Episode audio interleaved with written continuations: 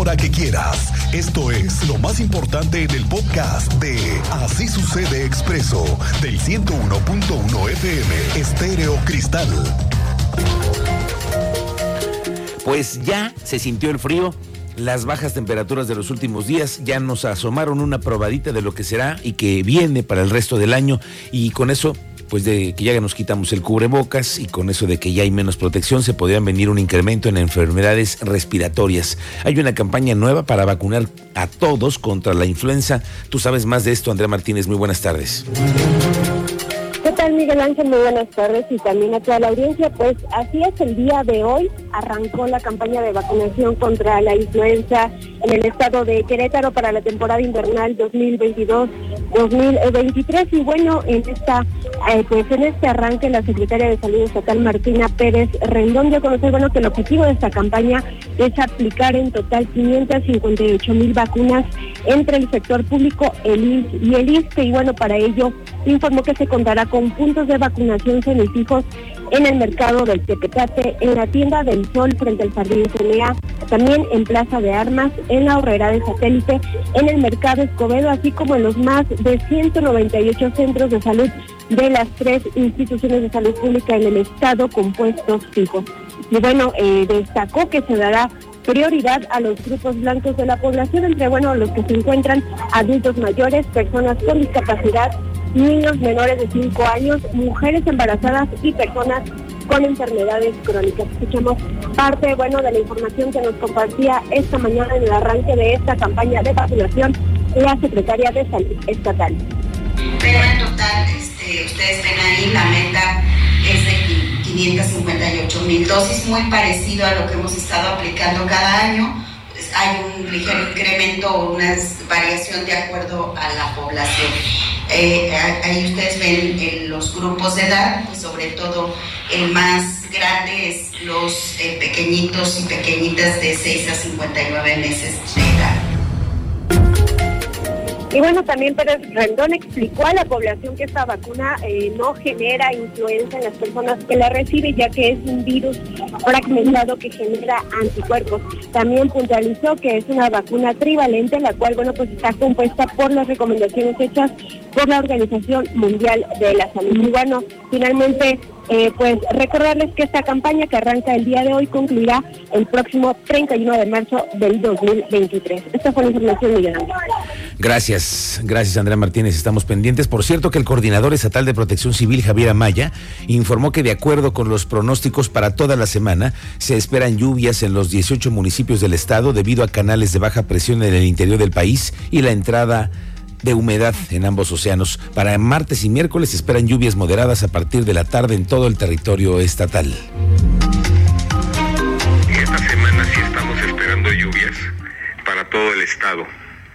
Eh, debido a canales de baja presión en el interior del país y entrada de humedad en ambos océanos. para el próximo martes, en todo el estado, estamos esperando lluvia moderada a partir de la tarde en lo que es el miércoles también estamos esperando eh, lluvia moderada fuerte.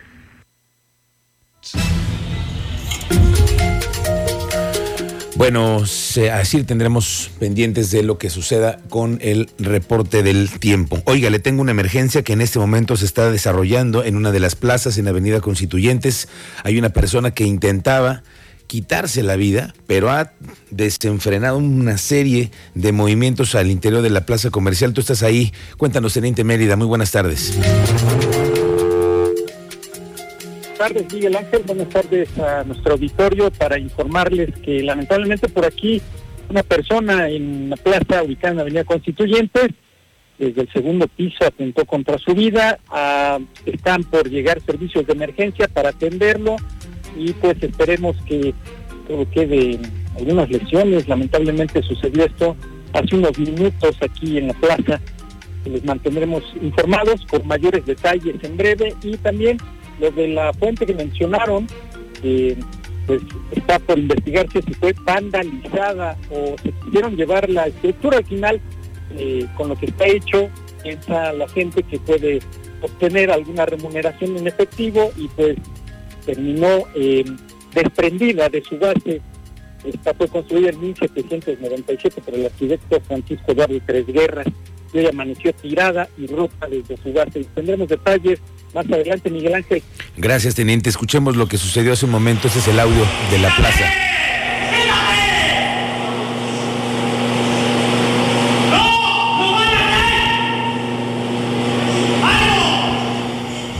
Ahí estamos viendo a un joven que estaba intentando atentar contra su vida en una plaza comercial aquí en Constituyentes. Estaremos pendientes de lo que nos informen las autoridades más adelante. Bueno, hay otras noticias muy importantes. Seguirá en suspensión las clases en la Universidad Autónoma de Querétaro por paro de estudiantes.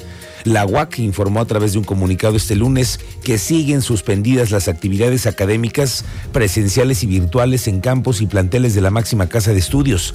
Las autoridades universitarias se encuentran a la espera de la nueva convocatoria por parte del Comité de Redacción de los Estudiantes Paristas para continuar con el diálogo una vez que entreguen el pliego petitorio. Tengo informes esta tarde de que ya los alumnos están organizándose con roles de guardia, están pidiendo hasta casas de campaña, medicamentos, incluso sabemos de la recolección de aerosoles. Y mañana, a partir de mañana, ya comienzan a taparse el rostro lo vamos a intentar platicar en un momento más con la rectora de la universidad. Intentaremos platicar con ella hoy para saber su punto de vista y en qué estatus está el conflicto en la universidad. Por cierto, Guadalupe Murguía, la secretaria de Gobierno, dijo que solo, solo si las autoridades universitarias se los llegan a solicitar, ellos le van a entrar a la bronca. No, no ha habido en este momento, eh, gobierno no intervendría más que en el caso de que las autoridades universitarias así lo solicitaran. Sabemos que están trabajando en eso y como les comento, pues respetar la autonomía de la universidad porque es un asunto interno. En tanto que la rectora de la universidad, Teresa García, pidió a los actores políticos a no politizar, a no colgarse de una demanda de una demanda de los ciudadanos, una problemática válida de los estudiantes en politizar en otros ámbitos. Yo sí quiero hacer un llamado a que todas las intenciones de actores políticos ajenas a nuestra comunidad universitaria no, eh, no metan las manos en este proceso, que es un proceso legítimo por parte de las y los estudiantes y que solo concierne a la comunidad universitaria, aunque el problema sea mayúsculo y realmente tenga un contexto que viene de fuera, de un tejido social inmenso, el problema hoy de ponernos de acuerdo solamente nos toca a las y los universitarios. Y, el llamado es a los actores políticos interesados en, meterse, en meter las manos o en subirse a esta causa que es bien sensible, que no lo hagan. Eh, así las cosas en la universidad. Pero ¿qué está pasando hoy lunes? ¿Qué está sucediendo en los campus universitarios? Tú estás cerca y cubriendo este primer conflicto. Alejandro Payán, muy buenas tardes. Miguel Ángel, buenas tardes. Pues efectivamente, el día de hoy estuvimos por la mañana con el Comité de Redacción de las Facultades Unidas, quienes eh, dieron un comunicado donde informaron que el movimiento estudiantil sigue en pie y buscan nombrar a un representante de cada facultad de las unidades académicas de la UAC. Esto con la finalidad de, unificar la voz de la comunidad universitaria sobre las peticiones que harán a las autoridades universitarias. Trascendió que el día de hoy habrá una reunión a las seis de la tarde entre autoridades universitarias y este Comité de Redacción de las Facultades. Las estudiantes, eh, pues que obtieron su nombre para evitar represalias, reiteraron que aún no cuentan con una fecha de para entregar el pliego petitorio, pues lo están revisando de manera minuciosa y siguen en la redacción en conjunto con los representantes de cada facultad, por lo que la movilización seguirá de manera indefinida. Eh, si te parece bien, Miguel Ángel, escuchamos eh, algo de lo que comentaban el día de hoy estos estudiantes, quienes eh, cabe destacar que el día de hoy salieron grupos de diversas agrupaciones feministas para hacer este apoyo y este mensaje sobre pues poner un alto al acoso y la violencia de género en la UAC. Exhortamos a la comunidad estudiantil a ser empáticos, reconociendo la labor de nuestras compañeras, con la intención de vislumbrar la fuerza y resistencia que poseen, donde la finalidad principal es brindar para ellas un espacio seguro, libre de violencia y justa participación en paridad de género. Es importante tener conocimiento de que esta lucha es principalmente para ellas. Por tanto, deben ser las actrices que llevan el estandarte del movimiento actuando el resto como apoyo para ejercer, mediante esta práctica, que la universidad se convierta en un espacio seguro para ellas y para el resto de la comunidad estudiantil.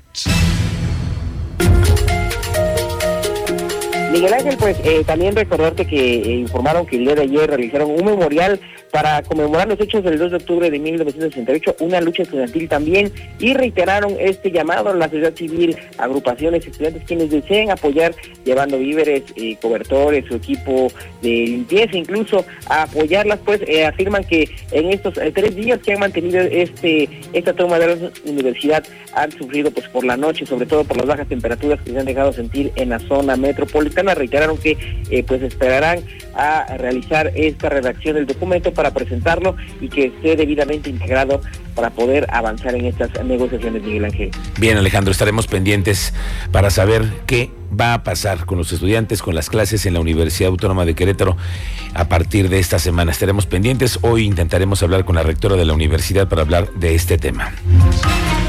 Ayer tuve la oportunidad de cubrir el Querétaro Maratón. Lo hizo, eh, lo hice esta vez como fotógrafo y pues tuve la oportunidad de hacerlo en moto con un grupo de motociclistas a quienes les agradezco que me hayan apoyado en esta actividad de andar cubriendo el maratón. Bueno, pues me fui a vivir el maratón desde presenciar estar dentro del centro de control de mando que se instaló en el Hotel Mirabel, presenciar la coordinación de todas las corporaciones, los de protección civil, los cientos de paramédicos que cubrieron la ruta en Querétaro, el Marqués y Corregidora. Me tocó acompañar en la ruta de 21 kilómetros a varios personajes, uno de ellos con un sombrero y un traje típico mexicano, gritando a los revolucionarios como Zapata. Y me llamó la atención y lo fotografié en varias partes de la ruta. Al final tuve una charla para saber de quién se trataba. ¡Viva Zapata! ¡Viva México! Te vengo siguiendo desde Bernardo Quintana. Gracias, gracias. Pues este, un poquito mal porque tengo una lesión en la rodilla y aparte me empezaron unos calambres muy fuertes en la, en la pierna. ¿Por este 21? 21. 21, este. ¿Cómo se empieza la ruta? Muy bonita, muchas felicidades a los organizadores. La ruta estuvo muy buena, muy bonita, muy este, pues muy relajada. Este, lo que me faltó en lo personal fue entrenamiento. ¿Y la hidratación cómo estuvo? La hidratación de lujo, de lujo. No, yo pienso que en las carreras no debe de haber ni de más ni de menos. Creo que estuvo excelente en la hidratación. Muy bien. Muchas gracias. Sergio Becerra, Sergio Rambo en el Face. Gracias, Sergio. Gracias. Bueno, fue un muy buen maratón, muy buen maratón, creo yo. Tuve la oportunidad de recorrer toda la ruta desde la organización, el cuidado de los deportistas como una prioridad, la vigilancia, la hidratación. A los que entrevistabas los encontrabas muy contentos y motivados. ¿Qué le faltó al maratón? Creo yo, una ruta establecida para estacionamientos. Porque resulta un problema, no sé si usted fue, si usted tuvo algún familiar o llevó a alguien, pero es que para todos resulta muy difícil intentar llegar a la salida, familias enteras batallando para encontrar un estacionamiento y los pocos, poquísimos que hay se pusieron en un plan muy lamentable. Creo yo, se lo digo por esto, la zona que tiene varios hoteles a los alrededores, esta es la de la salida del maratón. El, por ejemplo, el Hotel Maribel, que fue sede, le digo, del dispositivo de seguridad, pero hubo otros hoteles, por ejemplo, el Hotel Mirage, un hotel emblemático de esa ciudad, y mire que me encanta ir a desayunar ahí, ahí en Pasteur, pero que en vez de sumarse a los miles de queretanos que participan, fueron de los que negaron el estacionamiento y el servicio de baños. No entiendo cómo estos hoteles, y mire que le digo que me gusta ahí, nos defraudaron con esa actitud hacia los miles que pudieron aprovechar y gastarles. Pero no, pusieron conos, prohibieron el paso. Ese no es un tema de ahora. Ya saben ellos que hay maratón, es la primera vez. No veo por qué esa apatía de estos empresarios y por qué no se ponen a pensar en los miles de maratonistas que podrían hospedarse en sus hoteles. Pero pues les hace falta mejores habitaciones, promociones para corredores, amenidades dignas. Y si tuvieran spas para deportistas, me pregunto por qué no se les ha ocurrido, en vez de cerrar sus estacionamientos y baños, en vez de cerrarle las puertas a los miles de posibles clientes, ¿por qué no se ponen un reto el siguiente año y nos sorprenden con mejores amenidades? Tanto se quejan de la falta de promoción al turismo. Aquí están los eventos, aquí están los clientes. Les faltó visión, pero ojalá que el año que entra les cambien el chip, porque habrá edición 2023, porque esta fiesta es un referente ya nacional y felicidades a los organizadores. El director del Instituto Queretano de Transporte, Gerardo Cuanalo, tiene la papa caliente. ¿Por qué? Porque el sábado arranca la implementación de lo que será la primera etapa de lo que es la estandarización o nuevo modelo del transporte público que va a comenzar en el municipio de Corregidora hacia el Mirador. Bueno, se trata de disminuir hasta en un 30% el tiempo de traslado, dice Cuanalo, y espera que las rutas para los pasajeros, la sobreposición de las mismas y el número de paradas oficiales cambie. Muy importante que nos ha autorizado también el, el, gobernador es que durante la implementación de este programa, en esta primera etapa, en Corregidora, no se cobrará el transporte en estos primeros cuatro días. Quiere decir que el día sábado 8, domingo 9, lunes 10 y martes 11 de octubre no habrá costo del transporte público en esta primera zona de corregidora.